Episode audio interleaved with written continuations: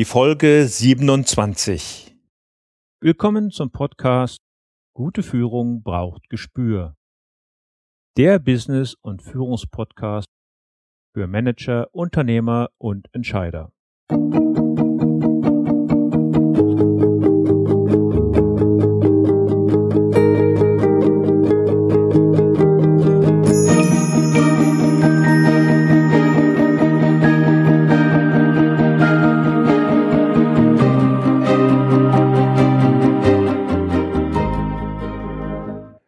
Hallo und herzlich willkommen.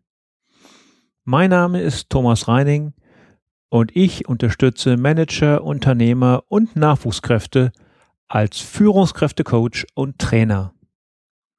In diesem Podcast teile ich mit Ihnen mein Wissen und meine Erfahrungen als Führungskraft im nationalen und internationalen Umfeld und freue mich, dass Sie heute hier mit dabei sind. Zunächst möchte ich Ihnen, liebe Hörer, ein gutes und gesundes neues Jahr und viel Erfolg sowohl geschäftlich als auch privat wünschen. Heute spreche ich mit Nina Strohmann. Sie ist Coach und Beraterin für Konzerne und mittelständische Unternehmen und unterstützt Führungskräfte und Teams dabei, erfolgreich und vertrauensvoll zusammenzuarbeiten. Nina Strohmann stammt aus einer Unternehmerfamilie mit über 100-jähriger Tradition. Sie ist, wie sie selbst sagt, unter Männern aufgewachsen und lernte das Motorradfahren im Alter von sieben Jahren. Maßgeblich geprägt wurde sie durch ihren Großvater, ein Kfz-Mechaniker, der Rennräder baute, ein Patent auf eine Fahrradgabel anmeldete und sie lehrte, dass unkonventionelles Denken oft zu einer guten Lösung führt. Ihr Vater schrieb ihr ein ausgeprägtes Gespür für Gerechtigkeit zu, was sie zu einem Jurastudium bewog. Nach dem zweiten Staatsexamen am Oberlandesgericht Celle arbeitete sie zunächst in einer Kanzlei in Hamburg und dann fünf Jahre unter anderem in leitender Position in der Rechtsabteilung eines großen Energieversorgers. Da sie den juristischen Beruf nicht mit dem Herzblut ausübte, das sie sich für ihre tägliche Arbeit wünschte, wagte sie einen entscheidenden Schritt. Sie kündigte ihren gut bezahlten Job, um lieber mit Menschen an konstruktiven Lösungen zu arbeiten, als vor einem Bildschirm am Computer Verträge zu schreiben. Heute arbeitet sie als selbstständiger Coach an den Schwerpunktthemen Wie positioniere ich mich als Führungskraft? Wie meistere ich herausfordernde Gesprächssituationen? Wie baue ich als Führungskraft eine Teamkultur auf, die von innovativem Denken geprägt ist und in der Mitarbeiter mit Freude Spitzenleistung erbringen. Kürzlich erschienen ist auch ein Gespräch im Handelsblatt mit Nina Strohmann unter dem Titel Hilfe, meine Mitarbeiterin weint. Den Link dazu finden Sie ebenfalls in den Show Notes. Aber gehen wir nun rein in mein Gespräch mit Nina Strohmann. Guten Morgen, Nina. Ich freue mich, dass wir die Zeit hier für ein Skype-Interview gefunden haben. Du arbeitest ja als Führungskräfte, Coach und Beraterin. Magst du dich vielleicht in zwei Sätzen unseren Hörern noch mal ein bisschen vorstellen? Ja, guten Morgen, Thomas. Ähm, erstmal herzlichen Dank, dass du mir die Möglichkeit gibst, hier in diesem Podcast zu sein. Und vielleicht zu meiner Person. Ja, Nina Strohmann. Ich arbeite als in der Führungskraft und der Teamentwicklung und sowohl eins zu eins als auch mit online gestützten Produkten. Du arbeitest mit Führungskräften. Äh, es heißt ja immer, nach spätestens zwei Jahren hat eine Führungskraft genau das Team, welches sie verdient. Und in dieser Zeit gilt es für Führungskräfte, die richtigen Weichen zu stellen. Das bedeutet Teambuildings, Teamentwicklungsmaßnahmen durchführen, Richtungen vorzugeben, Veränderungen durchzuführen, Wichtig ist es auch, Ziele zu definieren, um den richtigen Weg überhaupt einschlagen zu können.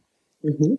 Warum fällt es Führungskräften überhaupt so schwer, starke und gute Teams aufzubauen? Liegt es vielleicht sogar daran, dass sie sich nicht selbst führen können? Ja, so würde ich das nicht bezeichnen. Also ich glaube, wenn eine Führungskraft neu in der Rolle ist, dann hat sie unterschiedlichste Anforderungen auf den unterschiedlichsten Ebenen. Also es geht zum einen darum, das Team auszurichten, ein starkes Ziel zu definieren und vor allen Dingen auch eine Vertrauenskultur zu etablieren. Auf der anderen Seite ist die Führungskraft ja eingebunden in ein Umfeld. Das bedeutet, sie hat, in der Regel einen Vorgesetzten, einen Aufsichtsrat über sich. Sie hat die Mitarbeiter unter sich. Es gibt einen Kunden, es gibt Kollegen auf derselben Ebene und es gibt noch äußere Rahmenbedingungen. Also das bedeutet, ich glaube, dass sehr viel auf die neue Führungskraft einwirkt und da aus einer inneren Stärke heraus zu handeln und richtungsgebend zu sein und klar zu sein, erfordert ein enormes Maß an Selbstreflexion und auch eine aktive Auseinandersetzung natürlich mit dem Thema Führung. Heißt das unter Umständen auch, dass Führungskräfte in eine Position ja reingeschoben werden, aber nicht richtig vorbereitet sind? Also ich weiß nicht, wie du das erlebst. Du arbeitest ja auch viel mit Führungskräften. Aber mein Eindruck ist, wann wird man Führungskraft? In der Regel, wenn man fachlich gute Leistung abliefert. Das ist der Klassiker. Und Genau der Klassiker. Und auf einmal heißt es, ach ja, Herr Meier, Sie haben die und die tollen Ergebnisse für uns erzielt. Beispielsweise ist ein Vertriebler, der hat unglaublich gut Vertrieb gemacht und dann soll er eine Führungsposition übernehmen, beispielsweise eine Niederlassung leiten. Und jetzt steht er vor der Herausforderung, dass all das, was er gerne gemacht hat und gut gemacht hat, sprich Vertrieb jetzt in diesem Beispiel, nicht mehr gefragt ist und er führen soll. Und viele Führungskräfte beschreiben mir das so, dass sie sagen, oh Mensch, Frau Strohmann, ich habe wirklich den Eindruck, ich habe den ganzen Tag nichts gemacht. Und Führung wird, wir haben in Deutschland manchmal die Idee, dass man das können muss, habe ich den Eindruck. Und in den seltensten Fällen wird wirklich strukturiert daran gearbeitet, die Führungskraft auf diese Rolle vorzubereiten. Und dann hängt derjenige erstmal in der Luft. Und dann wird er unsicher. Und wenn Unsicherheit entsteht bei der Führungskraft, leidet die Vertrauenskultur in der Regel.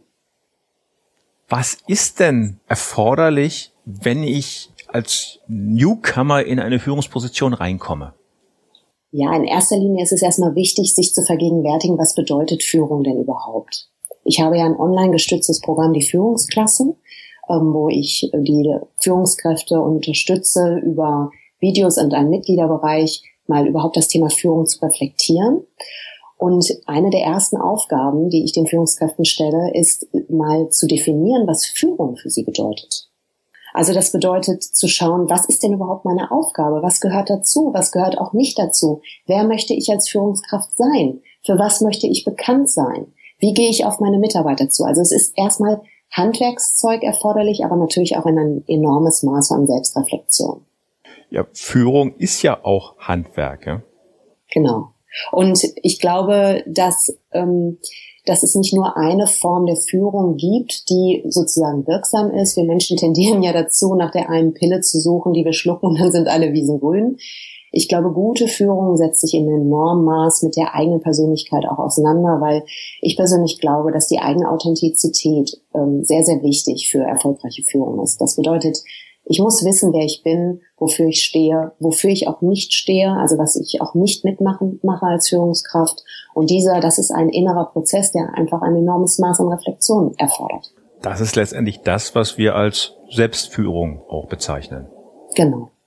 Als äh, Führungskraft ist es ja wichtig, auch für die Mitarbeiter eine Art Richtungsgeber zu sein, Orientierungspunkt. Die bemühen sich auch oft, das zu sein aber es mangelt den Mitarbeitern am Ende trotzdem an Vertrauen. Warum? Hast du da eine Antwort? Ich glaube, neben, neben der Authentizität, die für gute Führung erforderlich ist, ist auch ein enormes Maß an Verlässlichkeit ähm, wichtig und auch die Bereitschaft, Verantwortung zu übernehmen. Und was ich beobachte, ist, dass es gar nicht, dass, dass Führungskräfte sich manchmal unnötig das Leben schwer machen, nicht weil sie ähm, das aktiv wollen im Sinne von, ja, ich äh, ähm, fange jetzt irgendwie an, hinter meinem, hinter dem Rücken meines Mitarbeiters schlecht zu reden. Ich glaube, manchmal sind das so Dinge, die gar nicht bewusst sind. Und äh, damit machen sie sich halt zum Beispiel das Leben sehr schwer. Eine Vertrauenskultur, ähm, ich glaube, da gibt es so, so fünf Dinge, die ähm, sehr schnell dazu führen, dass eine Vertrauenskultur verspielt ist. Welche sind das? Also ich glaube zum einen das, was ich gerade gesagt habe, hinter dem Rücken über, über einen anderen Mitarbeiter schlecht reden. Also gut reden ist in Ordnung, aber wenn ich anfange, mich mit Herrn Meyer über Herrn Müller zu unterhalten und vielleicht im Nebensatz auch nur mal die Bemerkung fallen zu lassen, dass ich unzufrieden war mit seiner Leistung, das ist tödlich aus meiner Sicht, weil ich meine, wie würde es dir gehen? Ähm, ich unterhalte mich mit dir über, über Frau Müller und sage, wie, wie, wie Frau Müller ähm, jetzt das so die, die Sache schlecht gemacht hat. Und dann denkst du natürlich auch, wenn die mit Frau Müller unterwegs ist, redet die genauso über mich. Also das ist ein ganz wesentlicher und wichtiger Punkt, der beachtet werden soll, weil er ansonsten zu Misstrauen führt. Ich glaube auch, dass es manchmal passiert, dem Mitarbeiter die Schuld in die Schuhe zu schieben, auch, auch nicht aus böser Absicht. Aber wenn etwas schief läuft. Die eigene Angst, Fehler zu machen oder Fehler zugeben zu müssen? Genau. Also ich glaube, dass die Führungskraft die innere Stärke haben muss, um bereit zu sein, auch mal zu scheitern, um eigene Fehler auch un und eigene Unzulänglichkeiten zu, geben zu können. Und wenn etwas beim Mitarbeiter schlecht läuft, die Verantwortung dafür zu übernehmen, zu sagen, welchen Anteil habe ich an der Situation? Und ich stelle mich vor meinen Mitarbeiter. Und wenn ich da nicht Kraft, meine eigene Kraft gefunden habe, dann werde ich das in der Regel nicht tun. Dann werde ich äh, in der Regel einen Schritt zurückgehen und sagen, ja, hat Herr Meier halt schlecht gemacht. Und das ist sehr, sehr hinderlich für die Vertrauenskultur. Hast du noch das, andere Beispiele? Ja, weitere Dinge zum Beispiel, was ich auch manchmal erlebe, Teams haben eigene Dynamiken und ähm, gewisse Mitarbeiter nehmen in Teams gewisse Rollen ein. Da gibt es vielleicht den Faulenzer oder den Sündenbock. Und es ist sehr interessant, selbst wenn der Sündenbock jetzt beispielsweise das Team verlässt, dann rückt meistens ein anderer in die Position nach. Genau, ein anderer in diese Position hinein. Und da geht es natürlich äh, für die Führungskraft darauf, darauf, zu schauen, welche Dynamik habe ich hier im Team? Und ähm, wie kommt das, was soll das Team dadurch lernen und damit konstruktiv umzugehen? Und das wirklich als Aufforderung auch zu betrachten, ähm, sich eventuell auch externe Unterstützung zu, zu holen und zu schauen, was haben wir hier für Dynamiken? Und auch dagegen einzuschreiten, dass jemand zum Beispiel als Sündenbock stilisiert wird. Das zum Beispiel, was ich auch erlebe, ist, dass einige Führungskräfte Angst vor Konflikten haben und äh, wenn dann zwei Mitarbeiterinnen oder wer auch immer oder Mitarbeiter oder Mitarbeiter sich untereinander streiten, dass sie sagen, ja, klärt das unter euch. Und das ist natürlich total gefährlich. Ne? Also das ist die Aufgabe der Führungskraft, dann dafür zu sorgen und zu schauen, woran mangelt es, welche Regeln müssen wir uns hier beispielsweise geben. Dass auch Klarheit darüber herrscht. Es sind ja meistens die Kleinigkeiten, Fenster auf, Fenster zu, ähm, die ähm, diese zu Mini-Konflikten führen, die aber eine Kultur auch prägen. Genau. Klarheit schafft Vertrauen. Genau, absolute innere Klarheit zu schauen, was ist hier äh, in Ordnung, sensibel dafür zu sein, was zeigt sich im Team. Ich meine, man muss nicht auf jeden, auf jede Mini-Reaktion reagieren, aber schon ein Gefühl dafür zu haben, ähm, zu sehen, oh, das, da sollte ich jetzt mal mit meinem Team in die Bütt gehen und mal zu schauen und konstruktiv mhm in den Dialog eintreten und sagen, Leute, was brauchen wir hier für Regeln? Wie gehen wir mit CC um?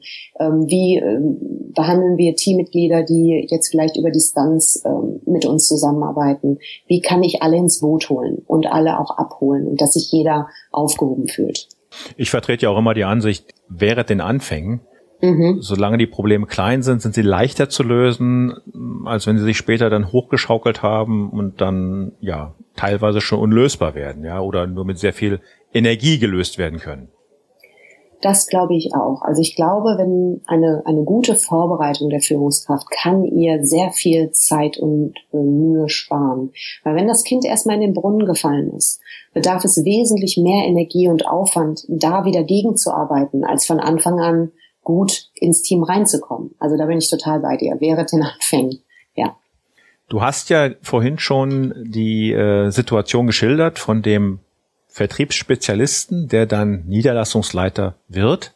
Mhm. Der hat ja auch oft noch ein ganz anderes Problem, denn auf einmal ist er Vorgesetzter seiner ehemaligen Kollegen. Ja. Wie kann er damit umgehen und ja, wie müssen auch die anderen damit umgehen? Denn das ist ja eine ganz neue Situation. Und äh, da kann man ja auf beiden Seiten letztendlich ganz viele Fehler machen. Absolut. Das ist eine sehr äh, trickreiche Situation sozusagen, die viel Fingerspitzengefühl äh, verlangt. Weil zum einen wird es in der Regel so sein, dass er einen starken Konkurrenten im Team hat. Gerade wenn man vom Kollegen zum Vorgesetzten wird, stehen häufig mehrere Personen im Gespräch. Das bedeutet, derjenige, der das Rennen macht, hat einen im Team, der das Rennen nicht gemacht hat. Und das wird in der Regel der leistungsstärkste aus dem Team sein. Das bedeutet, es fängt damit an, bewusst zu schauen, wie kann ich den für mich gewinnen? Wie kann ich auch mit dieser emotionalen Enttäuschung, die diese Person dann erlebt hat, wie kann ich die abholen, wie kann ich die abfangen und wie kann ich den für mich gewinnen? Vielleicht waren die sogar noch befreundet vorher.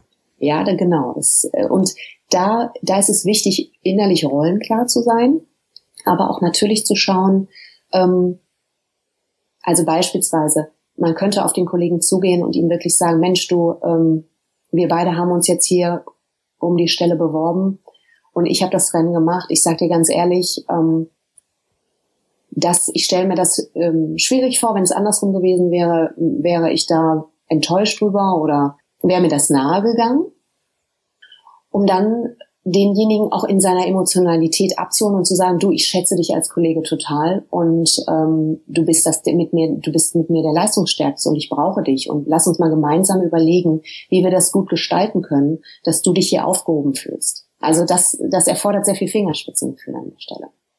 Lina, auf welche inhaltlichen Felder sollte sich denn die neue Führungskraft konzentrieren? Worauf sollte besonders achten, sich selbst weiterzuentwickeln? Also ich glaube, dass es die drei großen Felder sind das Thema Führungskompetenz. Das ähm, ist das ist der, die innere Stärke, wo will ich hin, was ist meine Mission, wie vereinbare ich Ziele, was sind meine Ziele, wofür stehe ich.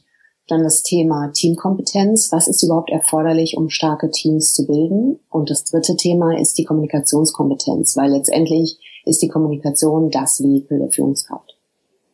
Ina, ein wichtiger Punkt für leistungsstarke Teams ist ja letztendlich auch eine Feedback-Kultur. Darüber habe ich ja auch gerade vor kurzem eine Sendung gemacht, auch mhm. über Kritikgespräche.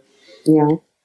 Sehr fand ich sehr interessant, was du dazu gesagt hast. und, und äh, als neue Führungskraft eine Feedback-Kultur zu etablieren. Wie macht man das?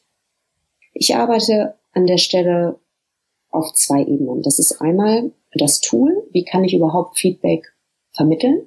Und da arbeite ich gerne mit der WWW-Formel, dass man sagt, Wahrnehmung, Wirkung, Wunsch. Also sprich, was habe ich an dem anderen wahrgenommen und darauf achtet, dass man nicht in sich in Bewertungen verliert, sondern beobachtbares Verhalten schildert. Also beispielsweise, ich habe gesehen, dass du aus dem Meeting einfach rausgegangen bist. Aus der, Oder, eigenen, aus der eigenen Sicht, aus der eigenen Perspektive. Genau, genau also eine Ich-Botschaft sendet und ganz klar darauf achtet, eine Wahrnehmung ähm, zu schildern anstelle einer Bewertung. Also genau, anstatt zu sagen, du bist zu spät, äh, anstatt zu sagen, du warst unhöflich, du bist zu spät zum Meeting gekommen. Ja, die Bewertung ist, dass ich das als unhöflich empfinde, aber da wirklich klar zu trennen.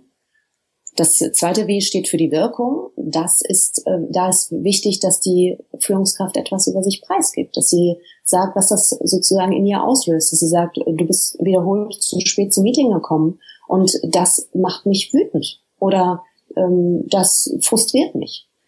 Und da ist natürlich auch wieder die Bereitschaft äh, erforderlich, ähm, ja, sich zu zeigen als Führungskraft und greifbar zu werden und auch damit ein Stück weit vielleicht angreifbar zu werden und zum Schluss einen klaren Wunsch zu adressieren. Das ist wieder das Thema Klarheit im Sinne von, ich bitte dich, das nächste Mal pünktlich zu erscheinen.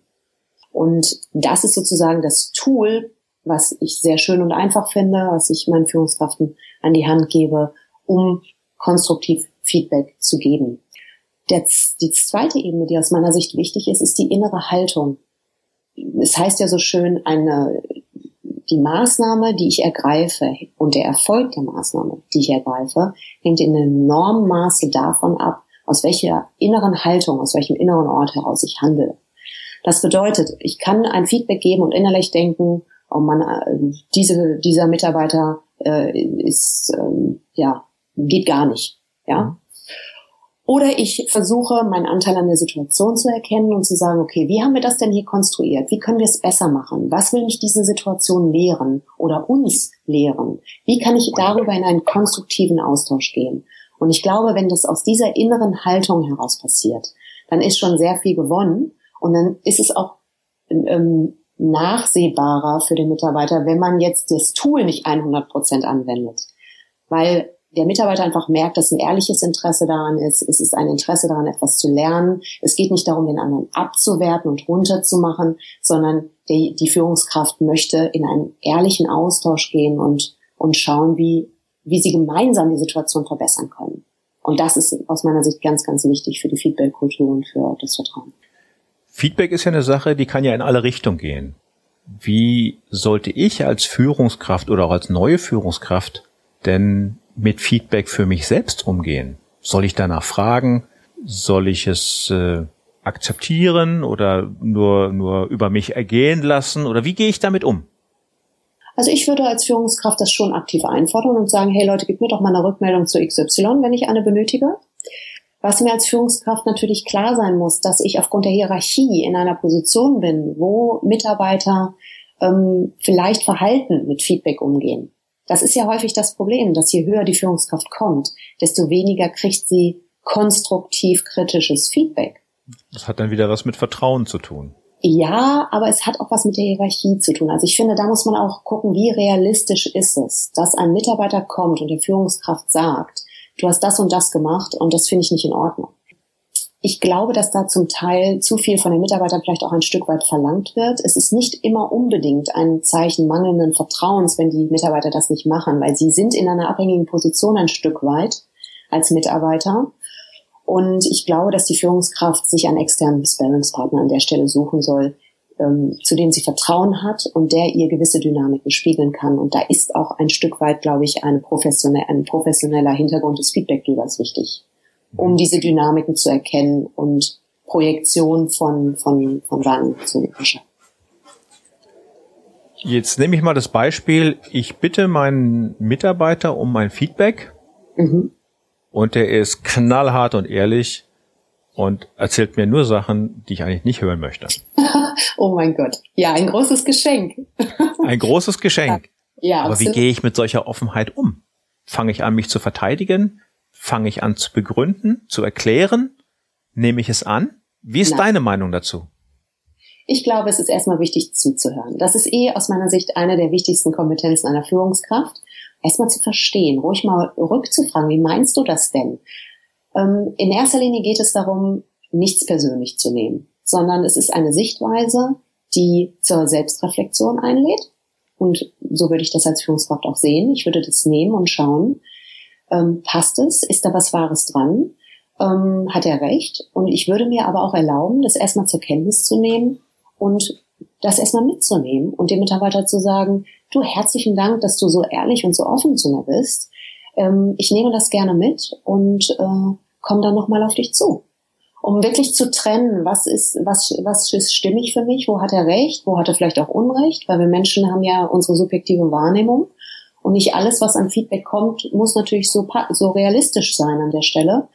Und dann nehme ich das mit und bewege das mal für mich äh, in keinem Fall würde ich mich rechtfertigen, weil letztendlich. Ähm, ja, ist ja auch nur die Wahrnehmung des Mitarbeiters. Ja. Ein anderer Mitarbeiter mag ja eventuell eine ganz andere Wahrnehmung haben, ja.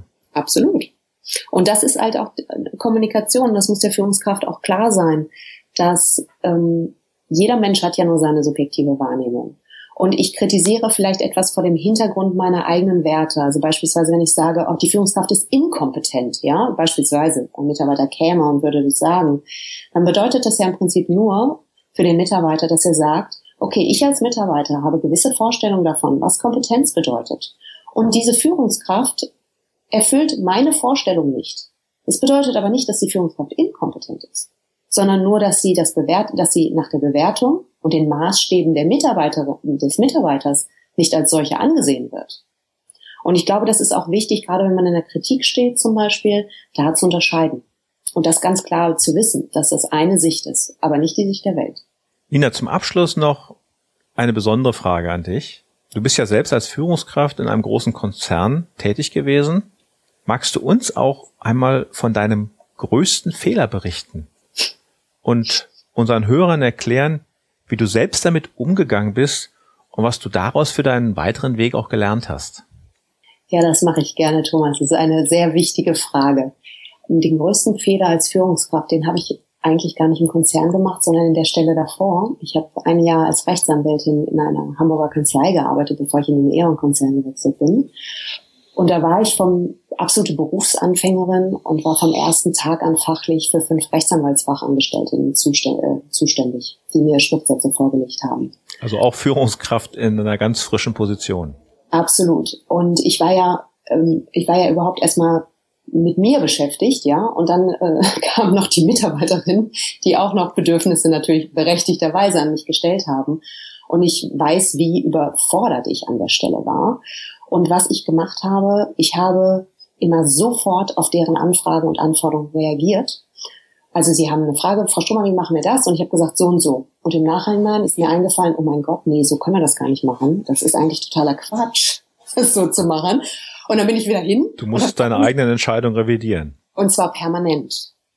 Permanent am Anfang. Aus dieser Überforderung heraus bis ähm, meine Mitarbeiterin mir das liebevoll mal gespiegelt haben und mir dann eine Rückmeldung zugegeben haben. Und ich dachte, ja, mein Gott, Nina, das kannst du auch wirklich nicht machen. Und das war ein, das war ein rieser, riesen Aha-Moment für mich in, in, diesem, in diesem Moment. Und dann habe ich gedacht, ja, es ist wirklich wichtig, dass ich mich hinsetze und erstmal für mich eine Linie finde. Auch wenn das bedeutet, dem Mitarbeiter zu sagen, du entschuldige, ich kann dir da jetzt ad hoc keine Antwort zu geben. Ich komme auf dich zu um selber erstmal die Linie zu finden und dann Klar auf die Mitarbeiter zuzugehen und zu sagen, guck mal, wir machen das an der Stelle so und so und dann aber auch dabei zu bleiben, ein Stück weit. Mhm. Ja. Das war ja letztendlich für dich noch ein großes Glück, dass das überhaupt zurückgespiegelt wurde, dass du quasi ein Feedback bekommen hast. Absolut. Das war ein ganz großes Geschenk und ich habe aber selber auch ein, ein ich habe selber gemerkt, wie unwohl ich mich an der Stelle gefühlt habe. Also ich habe gemerkt, dass ich ja heute Hü, heute äh, morgen Hot und ähm, ich habe es auch selber gemerkt, dass ich dachte so, oh Nina, was machst du denn hier eigentlich? Äh, das ist, glaube ich, nicht ganz so produktiv und effektiv. Ja, das ist ganz witzig. Ich glaube, man, man kann da auch ab und zu mal auf seinen Bauch hören. So tief drin merkt man schon, dass irgendwas nicht richtig rund läuft. Ja und sollte es dann irgendwie für sich selber analysieren und ähm, ja herausfinden, was es wirklich ist, ja. Ja und auch gerade, das ist glaube ich die Herausforderung, gerade wenn man neu ist. Man hat irgendwie den Eindruck, man braucht 26 Arme.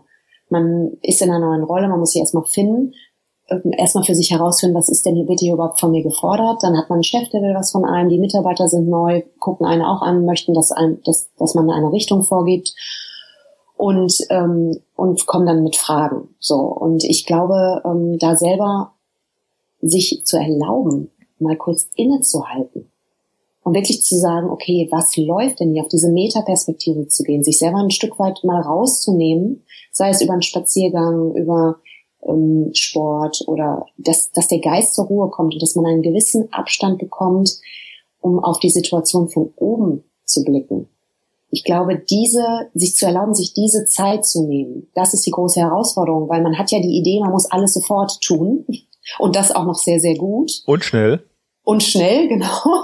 Und, äh, und ich glaube, das ist eine ganz, ganz große Herausforderung, gerade zu Beginn. Also zumindest war es das für mich. Ja, ich glaube, das ist ein ganz prima Tipp von dir, in den Helikopter zu steigen und das Ganze mal aus der Vogelperspektive zu betrachten, um eine klare Sicht auf die Dinge zu bekommen. Ja, Nina, ich danke dir für dieses Gespräch. Hat mir viel Spaß gemacht. Ja, mir auch. Vielen Dank, dass ich hier sein durfte. Ich wünsche dir einen schönen Tag. Dir auch. Dankeschön. Tschüss. Bis dann. Tschüss. Das war mein Gespräch mit Nina Strohmann. In den Show Notes finden Sie den entsprechenden Link zu ihrer Webseite. Aufmerksam machen möchte ich Sie auch auf den 25. Februar 2016 19 Uhr. Dann wird es ein kostenfreies Webinar mit Nina Strohmann und mir geben. Das Thema lautet, wie Sie als Führungskraft souverän und gelassen mit Kritik umgehen. Den Link zur Anmeldung hinterlege ich ebenfalls in den Show Notes. Hinweisen möchte ich an dieser Stelle auch auf die Ideenschmiede 2016, in der sowohl Nina Strohmann als auch ich mitwirken. Die Ideenschmiede 2016 wurde durch Judith Tormer ins Leben gerufen und stellt eine gemeinsame Initiative von insgesamt 13 Trainern, Coaches und Beratern dar. In dieser Ideenschmiede finden Führungskräfte wertvolle Anregungen, ihren Führungsalltag effizienter und wirkungsvoller zu gestalten. Schauen Sie doch einmal vorbei und holen Sie sich auch die kostenfreien Freebie-Angebote. Die insgesamt 13 empfehlenswerten Links zur Ideenschmiede finden Sie natürlich in den Shownotes zu dieser Sendung unter www.gute-führung-braucht-gespür.de Folge 27.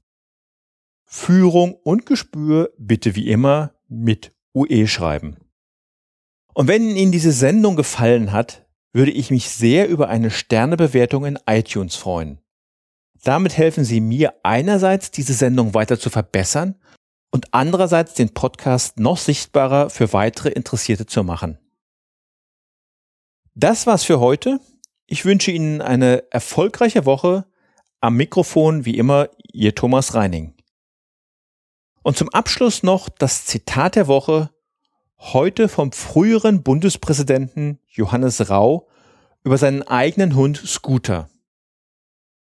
Als Hund ist er eine Katastrophe, aber als Mensch ist er unersetzbar.